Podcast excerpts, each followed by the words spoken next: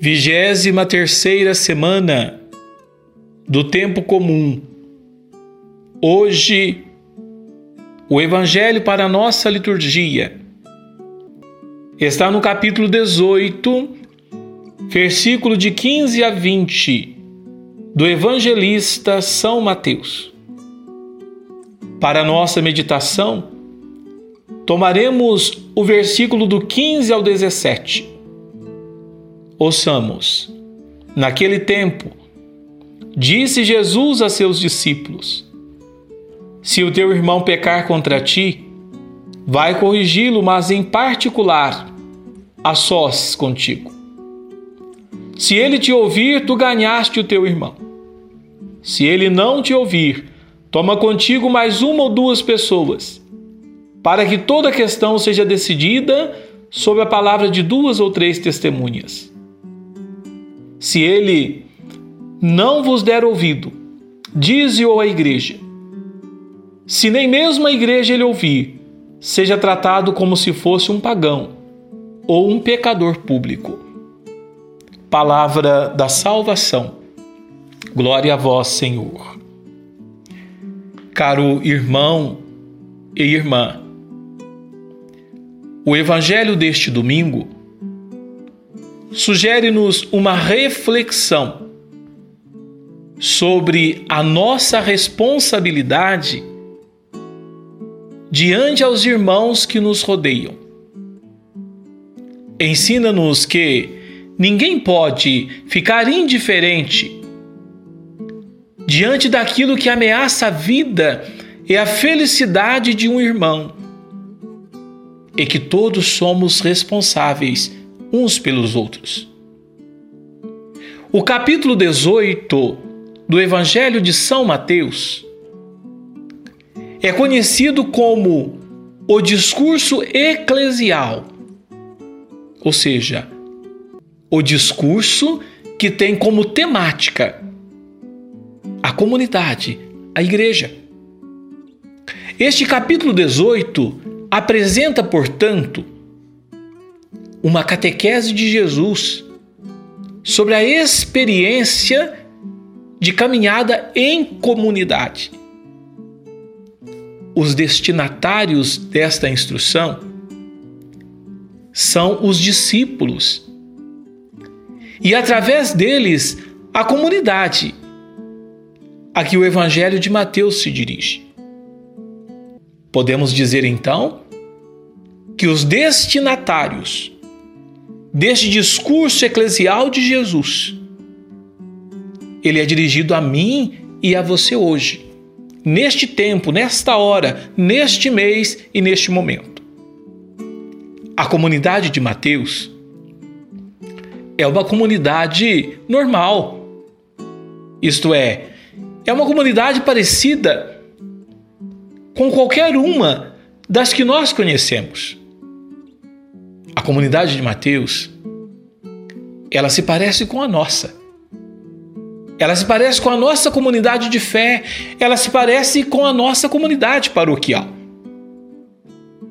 Na comunidade de Mateus, existem tensões entre os diversos grupos e problemas de convivência. Por exemplo, há na comunidade de Mateus irmãos que se julgam superiores aos outros e que querem ocupar os primeiros lugares. Há irmãos que tomam atitudes prepotentes e que escandalizam os pobres e os pequeninos. Há na comunidade de Mateus irmãos que magoam e ofendem outros membros da comunidade. Há ainda irmãos que têm dificuldades em perdoar as falhas e os erros dos outros irmãos. Vejam bem se não se parece com a nossa comunidade. Para responder a esta situação, Mateus elaborou uma exortação que convida à simplicidade e humildade, ao acolhimento dos pequenos, dos pobres, dos excluídos, ao perdão e ao amor. ele desenha, assim, um modelo de comunidade para os cristãos de todos os tempos. Um modelo de comunidade também para nós, para mim, para você. A comunidade de Jesus tem de ser um, uma família de irmãos que vivem em harmonia, que dá atenção aos pequenos, aos pobres e aos doentes, que escuta os apelos e os conselhos do Pai e que vive no amor. O fragmento do, do discurso de hoje, que nos é proposto, refere-se especialmente ao modo de proceder para com o irmão que pecou e que provocou conflitos dentro da comunidade.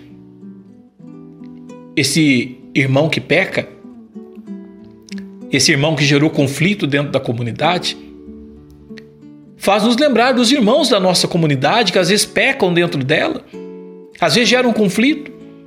Este irmão pode ser o outro, mas pode ser eu, pode ser você. Como é que os irmãos da comunidade devem proceder nessa situação? Devem condenar e expulsar dela aquele que pecou? Não, de forma alguma. Nessa situação, as decisões radicais e fundamentalistas diferem profundamente das orientações de Jesus. É preciso tratar o problema com bom senso, com maturidade, com equilíbrio, com tolerância e, acima de tudo, é preciso tratar o problema com amor. Não pode faltar o amor dentro da comunidade dos seguidores de Jesus. Jesus, porém, propõe um caminho em várias etapas, quatro etapas. Mas nós iremos mencionar aqui e refletir só a primeira etapa. A primeira etapa é a conversa em particular no pé do ouvido. Em um primeiro lugar, um encontro particular reservado com o irmão que pecou, ali, no privado, face a face, olho no olho coração junto a coração. Trata-se do problema causado por aquele irmão que, que gerou um problema na vida da comunidade. O caminho correto não passa decididamente por fazer mal, por trás, por publicar e falar, por criticar publicamente, ainda que não se invente nada e muito menos por espalhar boatos, por caluniar, por difamar. E nos tempos atuais eu diria que o caminho correto não é utilizar o Facebook. O caminho correto não é disparar nos grupos sociais de WhatsApp a fraqueza do irmão que pecou dentro da comunidade.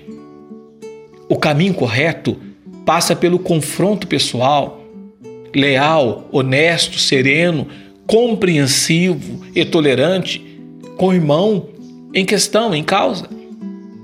O falar a sós indica a possibilidade de a pessoa poder fazer a sua defesa e explicar as suas ações. O objetivo, o objetivo é ganhar o irmão. Uma franca explicação pode esclarecer algo que não ficou bem entendido. Nem sempre isso é possível quando o problema é levado ao conhecimento de todos. Peço para você neste domingo, o 23 do tempo comum, à luz das palavras de Jesus, que você dentro da comunidade possa olhar para o irmão que celebra com você, o irmão que serve o mesmo Deus, que você possa olhar para ele com misericórdia. Que você possa olhar não querendo destruir e descartar o irmão. Mas você possa olhar dizendo assim, irmão, eu sei que você pecou. Eu estou aqui para entender o porquê que aconteceu isso. E mais ainda, eu estou aqui para ajudar você a sair da condição de pecado. Um grande abraço, que Deus te abençoe em nome do Pai, do Filho e do Espírito Santo. Amém.